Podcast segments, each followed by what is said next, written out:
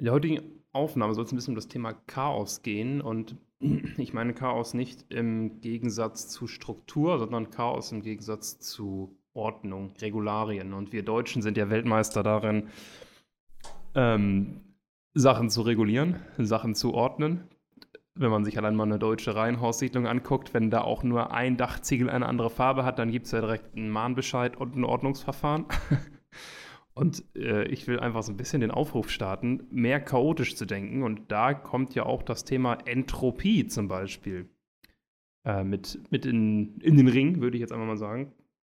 Entropie ist natürlich mehr als Chaos. Viele setzen das damit gleich, aber wir wollen jetzt mal nicht zu sehr reingehen in die Thermodynamik oder in irgendwelche anderen fachlichen ähm, Thematiken, sondern einfach darum, dass ähm, ja eigentlich Entropie ausdrückt, dass es ein, ein chaotischer Zustand ist, augenscheinlich chaotisch, aber trotzdem sich alles dann so, die Natur sich so aufbaut, dass es alles quasi miteinander leben kann. Also als Beispiel, wenn ich einen Eiswürfel im Sommer in mein Wasserglas packe, dann löst sich der Eiswürfel auf und das ist augenscheinlich jetzt nicht unbedingt chaotisch, aber von den Mo Molekülen her ist es halt chaotisch, weil die Moleküle jetzt alle miteinander vermengt sind.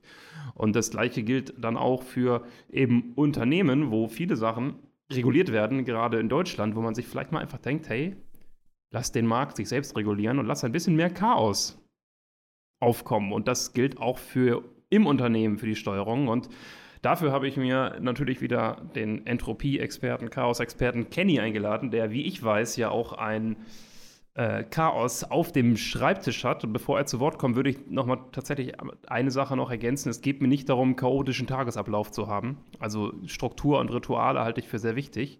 Aber es geht mir so ein bisschen Chaos im Gegensatz zu Regulation und Ordnung. Kenny, was ist deine Meinung? Erstmal, bevor ich jetzt gleich in das Thema reingehe, ich wollte diesen Fun Fact einfach mal bringen.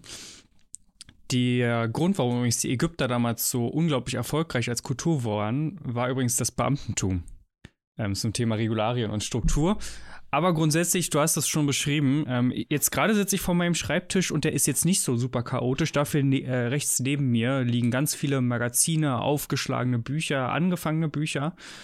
Und es gibt nichts Stimulierenderes, als tatsächlich einfach mal den Frame brechen. Also es ist ja so ein bisschen auch Chaos erzeugt ja auch dieses Think outside the box. Du kannst ja nicht au außerhalb der Box denken, solange du ja in, in geordneten Strukturen ähm, vorherrschen bist. Und wie gesagt, das hast du ja auch schon zusammengefasst. Es geht nicht darum, keine Struktur zu haben, es geht nicht darum, keine Ordnung zu haben. Ähm, ich habe auch einen jetzt nicht super durchgetakteten Tag, aber ich habe so Grundstrukturen und innerhalb dieser Grundstrukturen aber doch so ein bisschen die Flexibilität von Chaos zu lassen, finde ich unglaublich stimulierend. Und das regt ja auch Kreativität an. Und da gibt es ja dieses wunderbare Buch zu, weil du intern auch gesagt hast, vom Netflix-Gründer. Ähm, das Buch heißt Keine Regeln. Das hatten wir ja schon mal in diesem Podcast auch, glaube ich, ab und an mal erwähnt, wo es eben auch genau darum geht. Die geben quasi so ein Grundrahmen vor, also eine Grundordnung, eine Grundstruktur. Und innerhalb dieser Grundstruktur sorgen die aber ja quasi dafür, dass sie keine starren Regeln haben und nicht versuchen, alles zu kontrollieren und alles zu regulieren. Ja, ein, eine, ein gewisses Chaos. Und wenn man sich mal Netflix anguckt, wie Netflix mittlerweile extrem performt und unglaublich erfolgreich ist, sollte man sich die Frage stellen, warum ist das so? Definitiv. Was machen die Erfolgreichen anders? Äh, immer eine gute Frage. Ich, bin der Überzeugung, es reguliert sich alles selbst, solange man eine gewisse Struktur äh, darum herum gibt, vorgibt. Aber würde es uns so schlecht ähm, tun, wenn wir ab und an mal ein bisschen aus diesem Regulationswahnsinn, den wir in Deutschland haben, ausbrechen? Also ähm, Reihenhaus, ich weiß nicht, ob der Hörer sich jetzt damit auskippt, Reihenhaussiedlung oder, oder Einfamilienhaussiedlung, da gibt es halt so viele Vorgaben. Das Grundstück muss genau in der Mitte muss das Haus stehen und es darf genau und so viel Quadratmeter dürfen bebaut werden. Und selbst die Dachziegel sind vorgegeben. Wo man sich manchmal fragt, ja, aber ist es nicht so, dass man vielleicht auch mal ab und an ein bisschen was ähm, sich selbst überlassen könnte? Weil, was wir auch einfach festhalten können, Niemand geht in eine Reihenhaus- oder Einfamilienhaussiedlung und sagt, boah, sieht das geil aus hier. Es ist einfach langweilig. Also natürlich gibt es vielleicht auch Fetischisten, die das toll finden, aber es ist einfach langweilig. Und wenn wir durch eine wild zusammengewürfelte Stadt gehen, vielleicht im Ausland oder auch eine Altstadt, denken wir, oh, das ist so schön hier. Das, ist, das sieht so toll aus. weil einfach das sich auch selbst überlassen wurde. Und ähm, was ich zum Beispiel auch an amerikanischen Städten einfach wahnsinnig langweilig finde, ist dieses Grid-Raster. einfach äh, alles äh, aufgebaut. Da, das ja, finde ich, find ich, find ich total langweilig. Ähm, und im Unternehmen ist es ja auch so, wenn man die ganze Zeit, natürlich muss man vorgegebene Prozesse haben auf den Anfang, aber wenn man die ganze Zeit starr in Regularien drin arbeitet und so, ich glaube, so ist noch kein Unternehmen richtig erfolgreich geworden. Äh, natürlich muss man Prozesse vorgeben, gerade für neue Mitarbeiter, aber auch, und das ist ja auch ein großes Thema bei Netflix, ähm, Thema, korrigiere mich, wenn ich da falsch liege, aber das habe ich auch mal irgendwo aufgeschnappt, Management bei Objectives, also die Zielerreichung einfach in den Vordergrund setzen und weniger die Art und Weise wie. Also ähm, es gibt ja unterschiedliche Arten, wie Leute arbeiten. Und dann, wenn du dann das vorgibst, dann kann das für manche Menschen halt auch sehr einengend sein.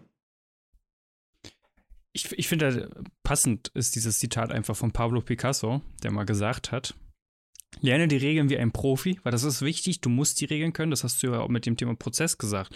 Zum Beispiel, wenn man ein Logo designt, wenn man eine Webseite erstellt, dann sollte man ungefähr wissen, wie der Prozess abläuft. Also welcher Schritt nach welchem Schritt kommt und warum die Schritte aufeinander aufbauen. Also lerne die Regeln wie ein Profi. Und jetzt kommt es, damit du sie brechen kannst wie ein Künstler. Und, und das ist, glaube ich, so die, die, die größte Kunst in dieser ganzen Geschichte.